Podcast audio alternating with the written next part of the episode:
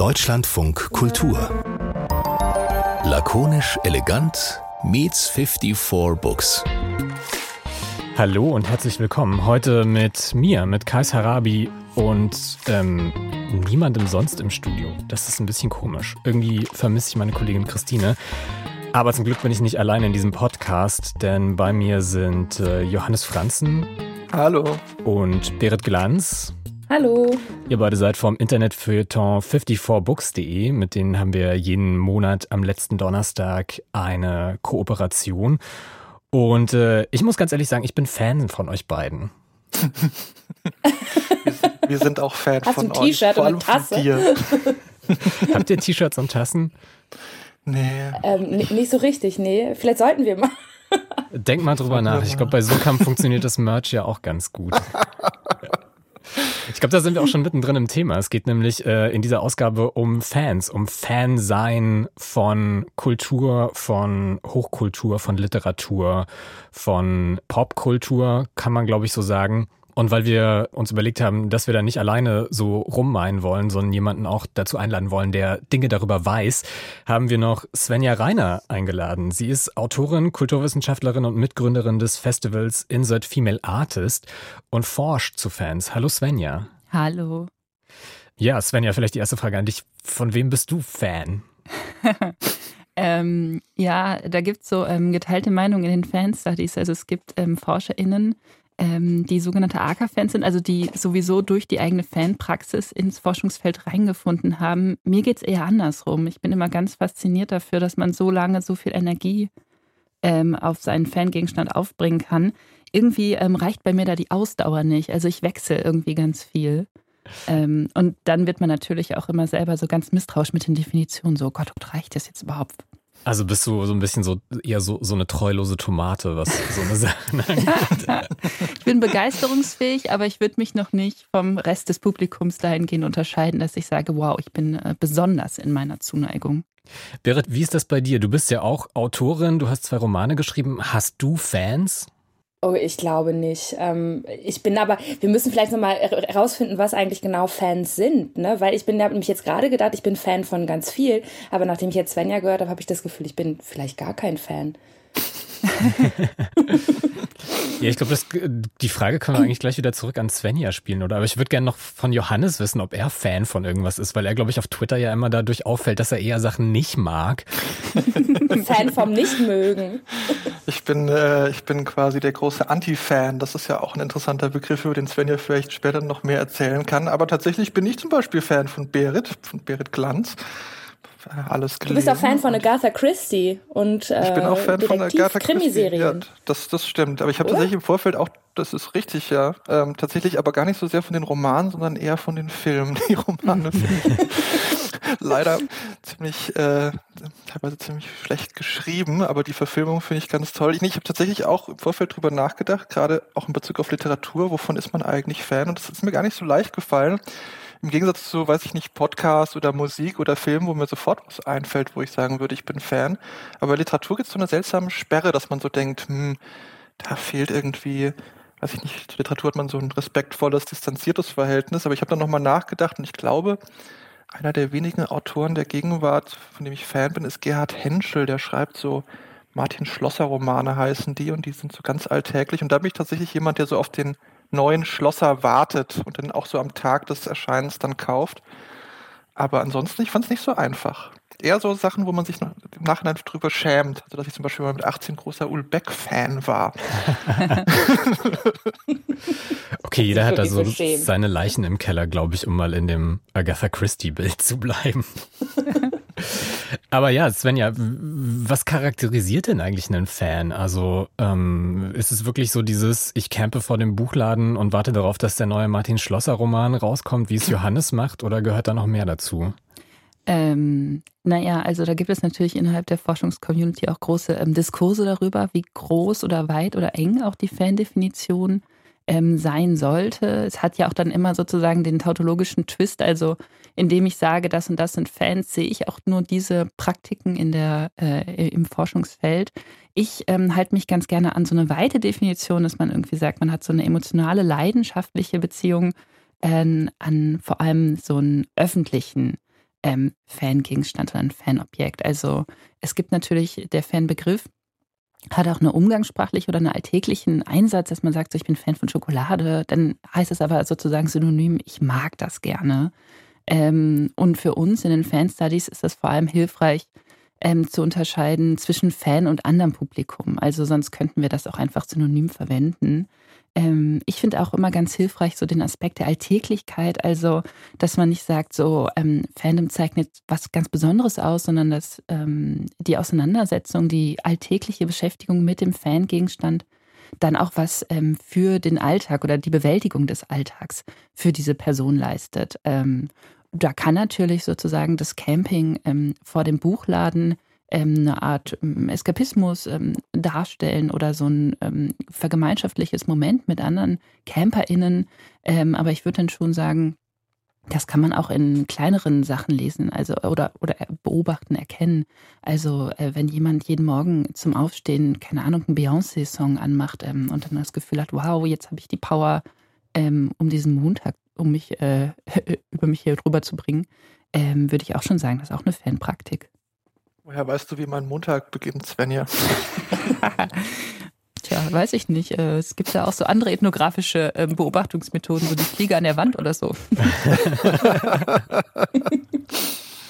Aber bei Musik ist es irgendwie ganz leicht, das rauszufinden, oder? Ich hätte mhm. auch bei Musik, irgendwie würde es mir sehr leicht zufallen zu sagen, ich bin Fan von Björk oder so.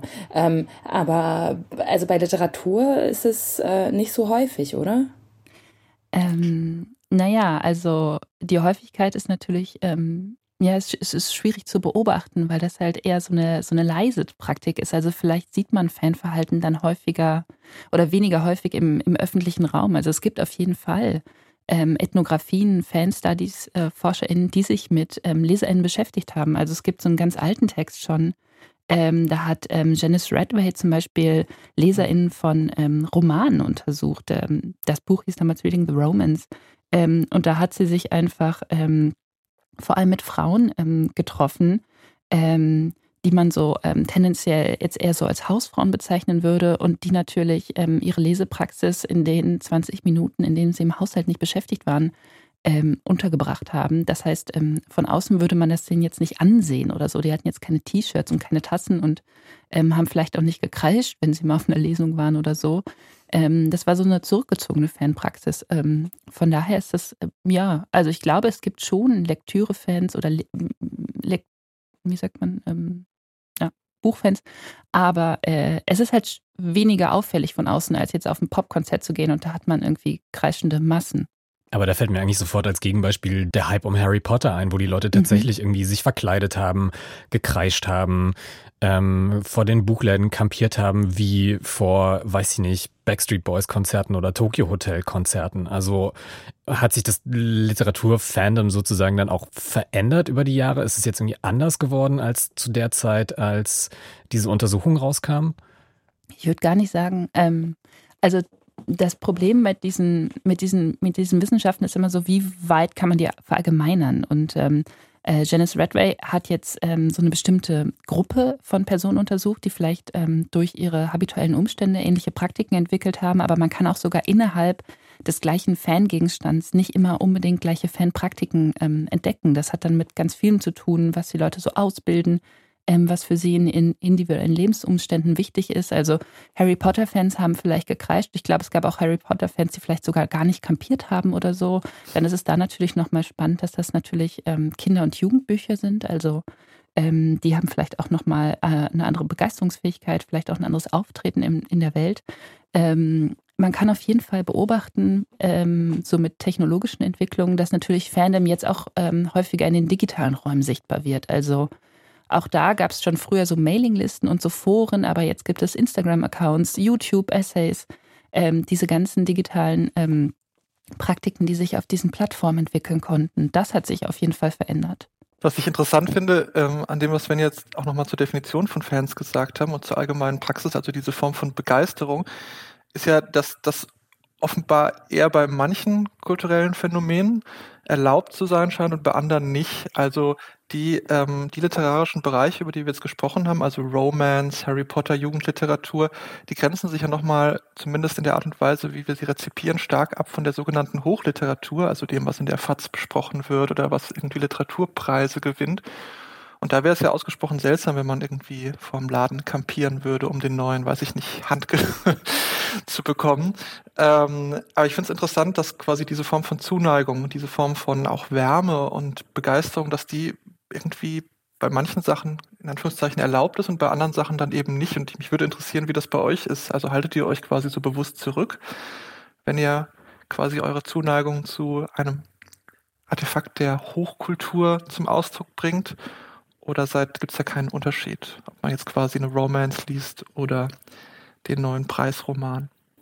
Also ich bin mir gar nicht sicher, ob das tatsächlich äh, stimmt, dass das im Bereich der Hochliteratur oder der Belletristik gar nicht so doll ist, weil ich glaube, es gibt in den letzten Jahren so ein paar AutorInnen, wo das ähm, nach Fandom sich ausgebildet haben. Ne? Knausgård, würde ich sagen, hat ein extremes Fandom und Elena Ferrante auch, oder? Mhm. Also wo Leute wirklich ähm, dann, also wo ich das Gefühl hatte, in den Timelines, in den sozialen Medien, wo ja jetzt anscheinend ein Ort ist, wo Fandom stattfindet, war sofort dann klar, wenn neue Bücher erschienen und so.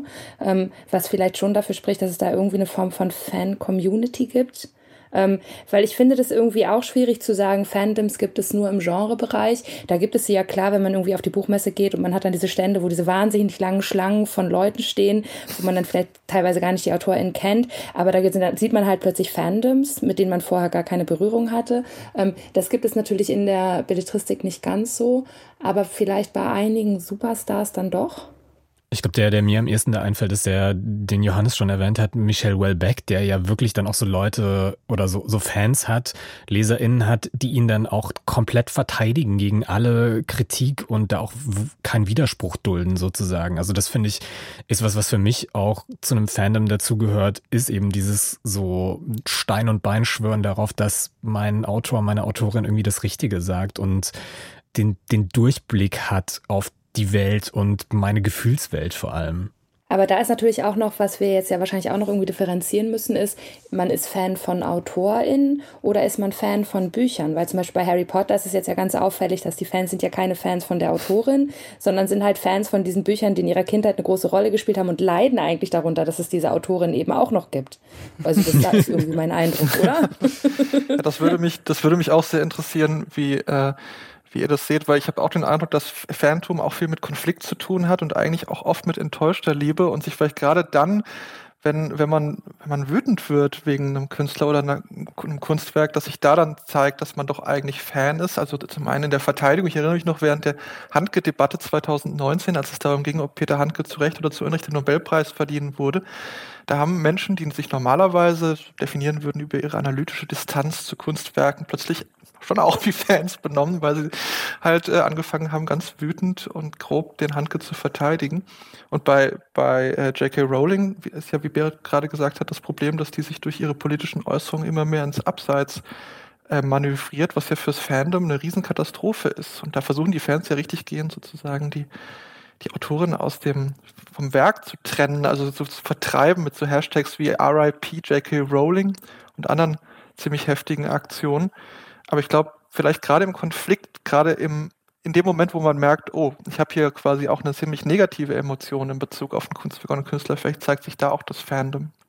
Ähm, ja, auf jeden Fall. Also ähm, ich würde jetzt auch noch mal ähm, kurz so eine ähm, Lanze für die Fans brechen. Ähm, da ist man auch mit als Fanforscherin immer mit beschäftigt, weil das schon irgendwie auch ähm, historisch, gesellschaftlich, aber auch tatsächlich wissenschaftlich waren Fans immer so die, auf die alle draufgehauen haben und denen so sehr viel misogyne, negativ gegenderte Dinge unterstellt werden. Es kommt ja auch nicht von unher, dass es also Fanatiker ist, auch im Fan drin. Ähm, von daher würde ich auch gar nicht sagen, ähm, Fans ist nichts was Passives und auch nichts, was sozusagen unwidersprochen sozusagen alles übernimmt. Ähm, man kann Fan von Starfiguren wie AutorInnen sein, man kann Fan von Texten sein, also auch ein erweiterter Textbegriff, nicht nur ein Buch, man kann auch Songs oder und so weiter. Und was Fans tatsächlich immer ausgezeichnet hat, ist diese ähm, eigenwillige Bedeutungsherstellung. Also ähm, die frühen Fanstudies haben vor allem so ähm, äh, den Umgang mit Pop beobachtet, weil da natürlich so durch so Richtungen von der Frankfurter Schule, durch adornolitische äh, Theorien und so weiter immer der Verdacht war, die Leute konsumieren einfach diese massenkulturell hergestellten ähm, Produkte ähm, und glauben damit an den Kapitalismus und ähm, nehmen hinterfragt alles hin. Und genau so war es halt nicht. Also ähm, es gibt so äh, Studien zum Beispiel über Seifenoper, ähm, Schauerinnen oder Seherinnen, die dann so ähm, ganz explizit nur so bestimmte Inhalte daraus gefiltert haben und sich ähm, daraus ihren eigenen ähm, Text gebastelt haben, ähm, die gesagt haben, hier und da, da erkenne ich mich und hier auch eher nicht. Also die ganz individuell Bedeutungen herstellen, auch Bedeutungen, die gar nicht durch die MacherInnen intendiert waren. Und von daher finde ich ähm, das J.K. Rowling-Phänomen gar nicht überraschend, sondern eher ähm, typisch für ein Fandom. Also Fans nehmen das, was sie geil finden und machen damit so ein bisschen ihr eigenes Ding, ja. sozusagen. Und dann ist sowas wie, wie Fanfiction dann, also dass Fans quasi die Geschichten, die sie toll finden oder Geschichten mit den Figuren, die sie toll finden, irgendwie selber weiterschreiben, ohne Zutun der UrsprungsautorInnen. Ist das dann so quasi die Zuspitzung davon? Ja, also ich würde gar nicht das jetzt anfangen zu werten, weil nur weil man es aufschreibt, ist es ja nicht krasser, als wenn man es denkt. Aber ähm, ja, auf jeden Fall ist es eine Praktik, die man dann sehr gut beobachten kann, wo dann natürlich auch ähm, äh, Textgrenzen überschritten werden, in denen auch zum Beispiel Figuren aus unterschiedlichen Universen miteinander verbunden werden, in denen Stile imitiert werden. Ähm, ja, auf jeden Fall. Das ist auch so eine typische Fanpraktik tatsächlich. Mhm. Ich finde das Konzept Fanfiction in der Hinsicht wahnsinnig interessant, weil auch da ähm, und das interessiert mich halt immer besonders als Konfliktforscher, aber auch da eben die, äh, die Konflikte nochmal zum Auszukommen, weil Fanfiction und damit auch Fans sind ja insofern eigentlich fast aktivere Rezipientinnen und damit eigentlich, naja, ich will nicht sagen bessere Rezipienten, aber auf jeden Fall energetische Rezipienten als die, die sozusagen auf einer respektvollen Metaebene vielleicht Interpretationen vorlegen oder Kritiken. Und die Fans wollen das halt teilweise weiterschreiben und wenn dann, weiß ich nicht, der, die Künstlerin oder die Erzählerin irgendwie Scheiße gebaut hat oder Figuren hat sterben lassen oder bestimmte Paare ähm, zusammen hat kommen lassen, die man nicht wollte, dann kann man sich dagegen ja auch zur Wehr setzen. Es gibt das Konzept, das finde ich super spannend, des Head Canons, des Kopfkanons, wo die Fans sagen, naja, in dem Buch, weiß ich nicht, bei Harry Potter oder im Marvel-Universum ist es so, aber in meinem Kopf möchte ich quasi das auf eine andere Art und Weise haben. Und da würde ich eben, wie Svenja gesagt hat, auch nochmal zustimmen, dass Fans eben nicht diese kreischende Masse sind, als die es quasi, als die sie immer dieser, dieser, dieser kapitalismuskritische, ähm, von Adorno kommende Kulturindustrie äh, Kritik abstempelt, sondern eigentlich ganz aktive und, ähm, und auch kreative, fast ja, gewalttätig ist vielleicht ein falsches Wort, aber schon auch ziemlich übergriffige Rezipientinnen. Also nicht umsonst gibt es ja den Klassiker der Fernforschung von Henry Jenkins. Svenja helfen. Henry Jenkins, danke Svenja, äh, der, der ja den Titel Textual Poachers, also eigentlich textuelle Wilderer hat. Und das finde ich auch nochmal super spannend. Und das ist ja zum Beispiel was, was in der Hochkulturrezeption, gerade in Literatur, als ganz, ganz unfein gelten würde, wenn ich jetzt sagen würde, ich habe hier dieses Buch von, weiß ich nicht, Martin Weiser gelesen und habe mir jetzt quasi ein neues Ende dazu geschrieben. Das scheint ja fast unvorstellbar. Was ja fast schade Obwohl ist. Obwohl das, doch gerade auch in der, in, in der Hochkultur stattfindet. Also Jane Austen, Fandom ist doch ein Riesending. Mhm. Ähm, mhm. Also ich würde sagen, das kommt ein bisschen auf die Texte dran. Vielleicht nicht in der Gegenwartsbelletristik und selbst da wäre ich, also würde ich echt mal gucken wollen, was es da gibt. Aber zu historischen Texten gibt es ja wirklich ziemlich viel. Ja, auch Shakespeare-Fans sind ähm, untersucht, auf jeden Fall. Ähm, das ist, ja, es ist, glaube ich, vor allem eine Frage der, der Beobachtbarkeit, aber auch des Interesses ähm, der Forschenden oder grundsätzlich. Andererseits kann man natürlich schon beobachten, dass natürlich die Räume, in denen Personen zum ersten Mal mit Hochkulturgegenständen in Berührung kommen, also Schule, Ausbildung und so weiter, auch sehr normierte ähm, und dadurch legitimierte ähm, Umgangsweisen und Interpretationsweisen mit diesen Texten erstmal ähm, durchsetzen sodass dann die Wahrscheinlichkeit, dass man nach dieser Erfahrung zu diesem Gegenstand zurückkehrt, relativ gering ist. Ähm, das gibt es auch immer wieder ausbuchstabiert. Also Lektüreschlüssel und so weiter sagen ja dann schon sehr deutlich, was da jetzt so drinstehen hat und was nicht. Man kann das auch in der Musik. Also ich will jetzt nicht mal auf Adorno rumhacken, weil das auch natürlich ein sehr ambivalentes Thema ist, aber Adorno hat zum Beispiel auch Hörertypologien entwickelt, wo ganz klar drin steht, ähm, das ist die einzig wahre Art, sozusagen ähm, das Stück zu hören und alle anderen machen es falsch. Schon noch ein bisschen cringe aus heutiger Sicht? Weiß ich nicht. Also aus heutiger Sicht kann man immer noch in die Philharmonie gehen und in der Architektur und in der Applausordnung und in der Art und Weise, wie Stücke angelegt sind und die Inszenierung laufen, sehr doll diese, äh, diese nominierenden Gesten weitererkennen. Also man hat nach vorne zu gucken, man hat still zu sein, es wird abgedunkelt, das heißt, der Körper spielt erstmal keine Rolle. Gehört man wird wirklich nur mit dem Gehirn, genau. Man darf nicht rufen, man darf nicht husten.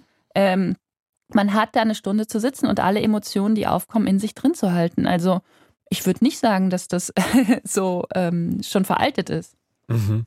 Ich würde, glaube ich, gerne tatsächlich nochmal auf diesen Unterschied zwischen, also das, was jetzt ja bei Adorno schon so anklingt, zwischen E- und U-Fans sozusagen kommen. Weil ich habe nämlich in der Vorbereitung auf äh, diesen Podcast einen Text gelesen von Anne-Kathrin Kohut, die die These aufgestellt hat, dass so Hochkulturfans, dass die vor allem eher so quasi die Macher verehren, AutorInnen, KomponistInnen meinetwegen auch, ähm, und äh, Fans von, von Popkultur eher so die, die Werke sozusagen oder die Protagonistinnen der Werke. Also die finden dann Harry Potter toll oder die finden Luke Skywalker toll oder Iron Man.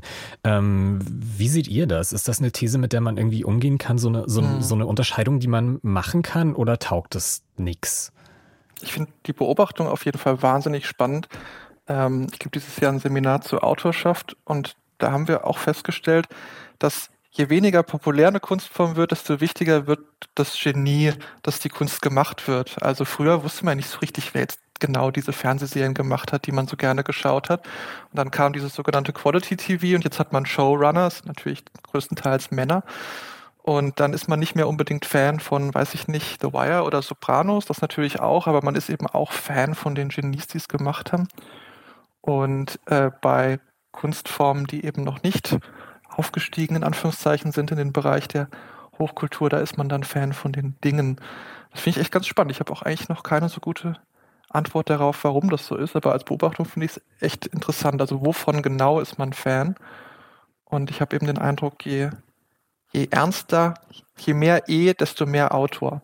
Und ähm, wie ist es mit Gegenständen? Also wir haben jetzt ja gerade geteilt in äh, AutorInnen und Inhalte, aber die Buchfans sind ja auch nicht nur im E-Bereich. Also ich meine, es gibt natürlich so eine, äh, so eine sozialmediale Buchinszenierung mit Buchkerzen, Buchkissen und Bücherwand.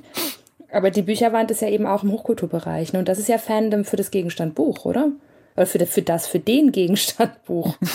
Ja, ich würde dem auch so ein bisschen widersprechen wollen. Also, weil die Starfigur, ähm, die Pop-Diva, das sind schon alles Figuren, die in der Pop eine ganz große Rolle spielen. Und ähm, arbeitsteilige Prozesse wie Serien schreiben und so weiter gibt es auch in anderen Künsten. Also in der Musik, ich forsche ja im Bereich sogar neue Musikfans ähm, gibt es auch Personen, die Fans von Interpretinnen sind ähm, oder die Fans von bestimmten Ästhetiken sind, die sich dann Komponistinnen übergreifend ähm, in bestimmten Werken zeigen. Also ich weiß nicht, ob, also das ist natürlich, ähm, ist immer schön, so eine Behauptung zu haben. Ich als qualitativ Forschende würde dann immer sagen, wo ist die empirische Basis dazu? Also mh, hm, weiß ich nicht. Aber es klingt als These, finde ich, erstmal gar nicht schlecht, dass man sagt, im, im Hochkulturbereich äh, ist man Fan vom Genie, ne? Also, mhm. weil das ist ja auch so eine Form, das eigene Fandom zu kaschieren. Ja. Weil man dann immer so tun kann, als wäre es sozusagen gerechtfertigt. Als müssten eigentlich alle vernünftig, vernunftbegabten Menschen müssten auch Fan sein. Ne? Also. Das ist auf jeden Fall im Bereich Hochkultur und auch Wissenschaft. Also es gibt so einen ganz tollen Text, ähm, der ist von Janice Jensen, die hat damals ähm, über die ähm, Pathologie oder die Art, wie Fans pathologisiert werden, geschrieben und stellt das die ganze Zeit so Hochkultur ähm, Personen gegenüber, vor allem WissenschaftlerInnen, die dann sagt so, ganz ehrlich, also nur weil ihr nach dem Vortrag so ähm, sehr zurückgehalten und kühl euch äußert, so klatscht und dann so eine kritische Frage stellt, heißt das nicht, dass in euch nicht genau das Gleiche abgeht wie auf einem Popkonzert, wo man halt die Emotionen anders rauslässt. Ähm, es gibt so eine schöne Ethnographie über ähm, Bayreuth, und ähm, die Personen, die da ähm, die Wagner-Inszenierung schauen, und am Ende haben diese ForscherInnen sich so einen ähm, Witz erlaubt und haben so Aussagen von Techno-Fans und Aussagen von ähm, Bayreuth-Fans nebeneinander gestellt. Und dann kann man immer raten, wer das gesagt hat. Und das ist gar nicht so einfach. ich habe vielleicht noch, um das äh, meine These so ein bisschen zu verteidigen, ähm, dass quasi also es gibt natürlich Stars und, ähm, und, und Genies auch in den popkulturellen Bereichen, ist ja klar, aber sozusagen in dem Moment, wo die die Kunst quasi so aufsteigt. Also dass man früher zum Beispiel nicht wusste, wer der Regisseur eines Films ist, beziehungsweise das dann eher vom Studio ausging. Dann kam der Auteurism und dann wusste man, das ist jetzt der Film von Martin Scorsese und so weiter. Ich habe ein bisschen den Verdacht daran, so eine polemische These gebunden, dass Fans quasi die Liebe zu den Kunstwerken tatsächlich auch aus einer genuinen, einer genuinen Lust an diesen Sachen empfinden und dass gerade im Bereich der Hochkultur Leute vielleicht gar nicht so große Lust an den Büchern oder Gedichten oder an der Musik empfinden, die ja teilweise ganz schön anstrengend sein kann. Und dann sozusagen diese Zuneigung, die sie eben in Bezug auf das, das Kunstwerk selbst nicht mehr empfinden, eben auf das Genie übertragen, damit irgendwo sozusagen diese Emotion ähm, festhängt. Aber das wollte ich einfach noch, noch, mal dazu machen und, und damit eigentlich ja auch so eine Ehrenrettung beziehungsweise eine Lanze für Fans brechen, als die, die eigentlich genuin lieben, wohingegen quasi Hochkulturliebhaber vielleicht quasi so eine vorgeschobene, so eine Fake-Liebe haben, die sich dann irgendwie auf das Genie und das, was es bedeutet, das zu lieben, irgendwie ja, übertragen. Ich habe jetzt so ein bisschen das Gefühl, dass man fast für die Hochkulturfans hier eine Lanze brechen muss. für die Bayreuth-Fans, mach mal. Fans, die haben doch da keinen Spaß. Kann mir keiner erzählen, dass da nicht 80 Prozent sitzen und denken, oh, ah, es ist lang, oh, ich schwitze, ist ja kein, auch wenn ich das richtig verstanden habe, keine, keine Klimaanlage, die Sitze sind hart. Ähm, alles auch bewusst, weil natürlich Kunst muss Leiden sein. Und das kann mir doch keiner erzählen, dass da diese reichen Oberschichtsleute. Also ich glaube, ich glaube, dass so ein gewisser, so ein gewisser Habitus und so eine Statusgeschichte spielt ja auf jeden Fall eine Rolle. Also vor allem in, in Bayreuth und diese Wagner-Fans sind ja, glaube ich, auch ein sehr eingeschworenes Grüppchen. Aber ich denke schon, dass man sich auch von einer, weiß ich nicht, von, von Wagner oder von Arnold Schönberg oder Ligeti oder so emotional berühren lassen kann und das auch genuin geil findet, ähm, ohne dieses ganze, ja, ich gehe jetzt hier in die Oper, weil ich bin Oberarzt und das muss jetzt so sein. Ja, auf jeden Fall. Also ähm, ich habe es mir auch in meinen Forschungen so ein bisschen leichter gemacht, als dass ich ähm, mir erstmal sozusagen immer musikalische Laien gesucht habe. Also Personen, die dezidiert nicht mit dieser Musik sozialisiert wurden, ähm, die auch nicht in diesen Berufsfeldern arbeiten oder studiert haben, und dann kann man natürlich so Prozesse von Selbstsozialisation ähm, beobachten. Ähm, und es wird viel, viel intensiver sozusagen, weil diese Personen dann häufig ähm, aus Klassen- oder Bildungshintergründen ähm, stammen, wo diese Art des Konsums erstmal nicht intendiert ist. Ähm, und gleichzeitig ähm, ist das natürlich auch immer ambivalent. Also Fans wollen schon auch, also das, was ich beobachtet habe, auch Anerkennung und auch dazugehören. Also äh, man kann jetzt nicht sagen, Hochkulturfans sind sozusagen ähm, die kritischen Klassenaufsteiger, sondern ein bisschen finden sie es auch geil. Aber also es ist ja auch nicht, ähm, das ist jetzt auch nichts Schlimmes. Ähm, und auch äh, natürlich gibt es ähm, bei den Wagner-Festspielen Leute, die da hingehen, um sozusagen an dem Klassenhabitus zu partizipieren und Leute, die da, die da Spaß haben. Also gerade wenn man ähm, diese Tickets nicht im Abo hat, ähm, ist es ja auch mit relativ viel Aufwand äh, und mehreren Jahren Wartezeit verbunden, bis man da Zuglass ähm, bekommt also das Fandom oder ich finde Bayreuth ist da ja ein super Beispiel für, ne? Beinhaltet ja auch irgendwie, dass man äh, in das Werk sich einschreiben möchte, was Johannes ja vorhin auch schon gesagt hat, ne? Also dass man halt sagt, in die Richtung nicht. Und ich meine, bei Bayreuth ist dieser Diskurs ja ziemlich stark, ne? Also das ist eine richtige oder gute Wagner-Inszenierung, das ist keine. Also wird ja auch sehr, sehr viel drüber gestritten. Ähm, und im Bereich ähm, von dem, von, von ganz vielen Fandoms geht es ja darum, dass die sich das nicht aus der Hand nehmen lassen wollen. Also dass die dann sauer sind, wenn das in eine falsche Richtung geht oder dass das dann richtig eine große Enttäuschung haben kann. Ähm, ist das auch ein Teil von Fandom oder gehört das konstitutiv dazu, dass die Fans sozusagen übergriffig sind, was das Werk betrifft und das eigentlich gerne selber besitzen möchten und auch selber bestimmen möchten? Ja. Was richtig Fall. ist und was falsch? Ja, also es gibt ähm, äh, tolle Aussagen ähm, von Jane Austen-Fans ähm, bezüglich oder äh, diverser Jane Austen-Verfilmungen. Ähm, natürlich, äh, wo sie schon sehr deutlich sagen, also so funktioniert diese Figur nicht und so funktioniert die, äh, dieses ganze Thema überhaupt nicht.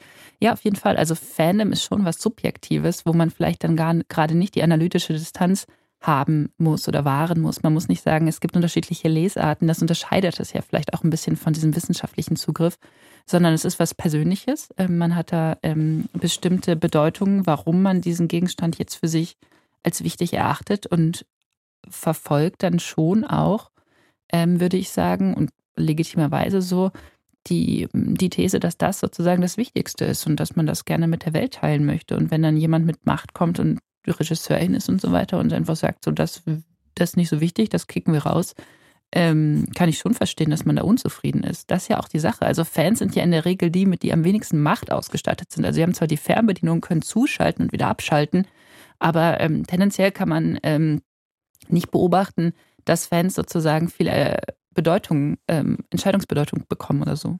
Aber das ändert sich ja jetzt auch ein bisschen mit dem Internet. Also ich musste an diese Diskussion um den, um die Comic-Verfilmung Justice League denken, mhm. ähm, wo es eine riesige Fankampagne im Internet gab, dass sozusagen der Director's Cut äh, vom Studio herausgegeben wird, ähm, was sie dann, glaube ich, nach zwei, drei Jahren des Hin und Hers tatsächlich auch geschafft haben. ähm, also Fans scheinen doch mittlerweile ein bisschen mehr Macht zu haben, als du ihnen jetzt zugeschrieben mhm. hast, oder? Ähm, naja, vielleicht, wenn es genügend gibt, wenn man sie ernst nimmt und wenn sie Geld ausgeben wollen. Ähm, vielleicht und auch, wenn, wenn sie sich im Internet organisieren können. Ja. Ja, äh, genau, also wenn die Gegenstände auch noch ähm, lebendig sind sozusagen. Also, ja. Ähm, ja. Künstler haben ja inzwischen Armeen, also äh, ich will das jetzt nicht überbewerten, aber manche wirklich großen Künstler, wie zum Beispiel die K-Pop-Band BTS oder äh, Das Taylor kannst Swift, du schon überbewerten, das ist ja eine Army. Die, die, die, haben ja, die nennen sich ja auch die BTS Army und so weiter. Und äh, ich habe es jetzt nicht persönlich, aber doch bei Michael Jackson habe ich es mal persönlich erlebt, aber man beobachtet halt, dass wenn diese Armee dann mal auf eine Kritikerin oder jemanden losgelassen wird, der quasi die Künstlerin vielleicht beleidigt hat, dann kann das ganz schön unangenehm für die Person sein. Ähm, also das, das ist schon ein Phänomen, wo so eine Machtverschiebung sich, ähm, sich ab, ablesen lässt. Und Fans werden ja dann auch ganz schön, also können da ja auch ganz schön rabiat werden. Also ich will jetzt nicht wieder neue Fan, Fanfeindschaften oder neue Ressentiments schüren, aber ähm, aber ich, ich, erinnere mich noch an einen Fall, wo zum Beispiel die Sängerin Lizzo, sie hat sich dann später entschuldigt, aber damals hat sie ähm, ihre 1,5 Millionen Fans auf die glücklose Rezensentin ihres Albums bei Pitchfork Media, das ist so ein Hipster-Magazin, losgelassen. Und das war dann, glaube ich, nicht so schön für die Kritikerin, ähm, als Lizzo dann gesagt hat, ja, die sollte, Leute, Leute, die nicht selber Musik machen, die sollen keine Kritiken schreiben. Und sowas passiert ja alle Nase lang. Bei Literatur übrigens auch, aber nicht so krass. Und sowas passiert alle Nase lang, aber ich möchte da, glaube ich, auch, also du hast jetzt gesagt, die Lizzo hat 1,5 Millionen ähm, Fans. Ich würde da den Begriff Follower irgendwie präziser finden und dann auch noch sagen können, ähm, also nicht alle, die an einem Shitstorm beteiligt sind, sind unbedingt Fans. Also Shitstorms mhm. funktionieren ja auch ohne Fan zu sein. Ähm, da kommen, glaube ich, unterschiedliche Personen zusammen. Aber natürlich sind diese Tendenzen ähm, bedenkniserregend auf jeden Fall was im Musikfandom ja jetzt ist, was wir jetzt also lose angesprochen haben, dass sich die Leute wirklich organisieren und dann ja auch zum Beispiel probieren, an dem Tag, an dem ein Album erscheint oder so, durch ihren Konsum das in die Chart zu pushen, also richtig versuchen, mhm. organisiert auf den Markt einzuwirken, ist ja in der Musik relativ häufig bei einigen Stars. Gibt es das in der Literatur? Fällt euch da irgendwas ein, wo sich Leute wirklich so koordinieren, dass sie versuchen, ein Buch in die Bestsellerliste zu drücken, indem sie wirklich alle am Erscheinungstag dieses Buch kaufen und so weiter? Weil in der Musik gibt mhm. es das ja. Ich kann mich nur daran erinnern, das war mal ein englischer Thread, wo gesagt hatte, wie wichtig Vorbestellungen sind. Mhm. Also Vorbestellungen wohl für den ganzen digitalen Buchmarkt, aber auch für den Verlag selbst. Aber ich überlege gerade, also so richtige konzertierte Aktionen wie jetzt quasi bei den Musikfans fallen mir gerade nicht ein. Was ist denn mit dieser Taylor Swift slash BTS Biografie? Das ist, glaube ich, so ein, so ein Mischfall, aber da war ja auch, als die Taylor Swift-Fans irgendwie spitz gekriegt haben, dass da eine Biografie von ihr kommen könnte, alle gesagt haben, hey, lasst uns das vorbestellen, damit es irgendwie in die Bestsellerliste kommt. Ähm, hatten halt Pech, dass es am Ende ein BTS-Buch war und kein Taylor Swift-Buch. Falschen Star in die Bestsellerliste gebracht. Ins eigene Land mit der Mamee einmarschiert. Ups. Aber sag mal, können wir jetzt mal so für interessierte AutorInnen unter unseren ZuhörerInnen, ähm, gibt es ein Rezept, wie man Fandom in der Literatur produziert? Ich frage jetzt nicht für mich selber. Also. Ja, das ist ganz lustig. Ja, also, also so, be so begrüßt mich der E-Musik-Kontext auch immer. Sie kriegen dann große Augen und sagen, ah, Fans, toll, ich will auch welche. Kannst du da nicht mal sagen, wie man das macht? Ähm, also marketingtechnisch bin ich jetzt nicht so bewandert. Ähm, nee, ich habe tatsächlich kein, kein tolles Produkt oder keine, keine, keine gute Anleitung. Ähm, also wahrscheinlich hilft es, ähm, wenn man ähm, vielleicht die negativen Gefühle hinsichtlich Lektüre und Lesepraktiken in den Schulen ähm, vielleicht versucht ein bisschen zu verhindern. Also es wäre vielleicht eine gute Grundbasis, aber ähm, tolle Hinweise habe ich gerade nicht. Ihr vielleicht? Ja, man sollte auf jeden Fall ähm, ins Internet gehen, dort präsent sein, damit quasi diese äh, parasozialen Beziehungen, die ja viele Fans zu ihren Künstlern haben, zumindest irgendwie eine Infrastruktur finden, also einen Ort finden. Das heißt ja nicht, dass man mit den Leuten die ganze Zeit kommunizieren muss, aber ähm, dass es zumindest einen Ort gibt, wo man sich trifft, wo man sich sieht und wo sich vor allem die Fans untereinander treffen können. Das scheint mir auch wichtig zu sein. Also Orte zu haben, für Fans. Und dann würde ich sagen, gerade bei Hochliteratur, was auch immer das wieder sein mag, äh, die Fans nicht verachten wäre ganz gut. Weil ich glaube schon, dass gerade in der Hochliteratur nach wie vor auch so ein, diese Vorstellung herrscht, das Verhältnis von Autorin oder vor allem Autor und Leserin ist auch eins von so einer gewissen Machtungleichheit. Der Autor ist ein eisiges Genie, das in seinem Kämmerlein sitzt und schreibt und dann wird das Werk wie ein Geschenk an die Gemeinde gegeben. Aber da gibt es keinen Kontakt, keine ähm, keine, äh, keine Nähe, keine Wärme zwischen den beiden Welten. Und ich glaube, das müsste man aufgeben. Dann würde man vielleicht auch Fans finden und eben nicht nur Verehrer, weil ich glaube, der Verehrer ist langsam auf dem absteigenden Ast. Naja, und ich würde sagen, es braucht halt noch ein gutes Buch, oder? Also eins, was die richtigen Seiten anschlägt bei den, bei den Leuten, die Fans werden sollen. Aber die Frage ist ja, ob man da inhaltlich ran kann, ne? weil ich habe nämlich zum Beispiel den Verdacht, wenn man ein Buch schreibt, und ich glaube, das ist in der Hochkultur viel, viel schwieriger, weil man da eben nicht so doll auf die Tropen ja zurückgreifen kann. Ähm, wenn man aber ein Buch schreibt, in dem man zum Beispiel ähm, wechselseitige, also in, innerhalb des Fandoms Debatte auslösen kann, zum Beispiel, ist der Vampir oder der Werwolf der bessere Partner mhm. für meine Pro Protagonistin, dann hat man ja so eine, äh, so eine Debatte schon ja, gebaut im Buch selber, die dann das Fandom sozusagen beleben kann. Ich glaube, man kann da wahrscheinlich schon inhaltlich auch ran, oder? Du, Berit, mir Aber es geht in der Hochkultur nicht, wo man 15 Autorinnen aus der Hochkultur fallen mir ein, die in Ohnmacht fallen bei den Vorstellungen, sie müssten quasi bei ihren Fans einen Streit darüber auslesen, ob sie Team Jacob oder Team, äh, Team Edward sind. Also das Aber nee, deswegen meine ich ja, das ist in der Hoch Hochkultur schwierig, weil man da eben nicht auf diese Tropen zurückgreifen darf, weil das ist ja der Witz der Sache, dass man eben sozusagen total innovativ erzählt.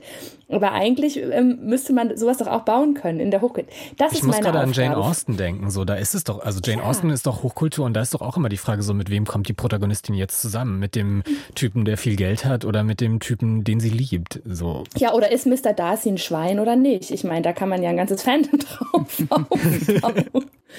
Ja, aber, aber Jane, gerade Jane Austen ist doch ein interessantes Phänomen, weil das ist ja ein kanonisches Werk, das im Gegensatz zu den meisten anderen kanonischen Werken, gerade in Deutschland, noch lebt, also quasi eine, eine vitale Leserinnenschaft in der Gegenwart hat und eben auch diese ganzen Adaptionen erfährt, filmische, aber auch diese Slash-Sachen mit, mit äh, Jane Austen und Zombies.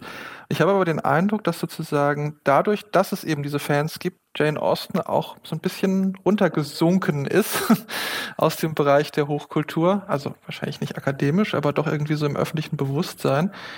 Und ähm, ja. Aber das ist doch wahrscheinlich auch mega gegendert und sexistisch, oder? Weil Jane Super Austen Fandom ist ja, ja, extrem weiblich konnotiert und das ist, also ich glaube, da ist sozusagen die Ab der Abwertungsprozess, von dem ich das Gefühl habe, den gibt es auch tatsächlich, ähm, ziemlich sicher auch ein sexistischer, oder?